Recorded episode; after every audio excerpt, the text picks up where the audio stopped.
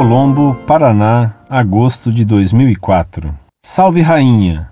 Sou católico, membro da Igreja Paróquia Santa Terezinha de Lisê. Minha namorada é membro da Igreja Quadrangular de Curitiba, Paraná. Namoramos há alguns anos. Ela me disse que devo mudar, talvez até ser batizado em sua igreja. Disse a ela que não era possível, pois já sou batizado, e confirmei através da crisma. Ela indaga que eu não aceitei Jesus ainda. Proíbe a minha cerveja, tomo raramente. E ela diz não ser mais do mundão. Tudo ela diz estar nas escrituras da Bíblia. Gostaria de saber se ela está certa. A bebida alcoólica é proibida mesmo se não consumida em excesso? A igreja quadrangular é uma seita? As coisas do mundão que ela diz não tem um ar de racismo neste termo em relação às outras pessoas? Encerrando, eu li o Concílio de Trento e senti mais amor no meu coração pela nossa amada Igreja Católica. Um abraço a todos da Monfort.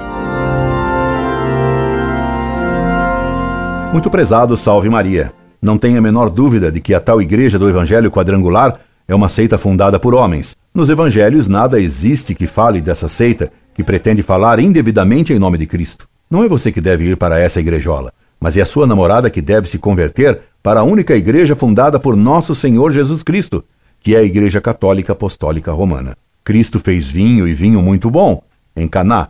Isso está nos evangelhos. Pecado é beber demais. A bebedeira é pecado mortal porque faz preferir o prazer da bebida ao uso da razão, que é um bem maior do que a bebida. Nunca então se deve beber em demasia, e se notarmos que estamos exagerando, devemos cortar com a bebida imediatamente. Mas isso não quer dizer que tomar vinho ou cerveja ou um licor de modo moderado seja pecado. Afirmar que jamais se pode tomar bebidas é falso. Devemos tomar bebida com moderação e cuidado. Se alguém tende à bebedeira, essa pessoa deve se abster sempre de beber.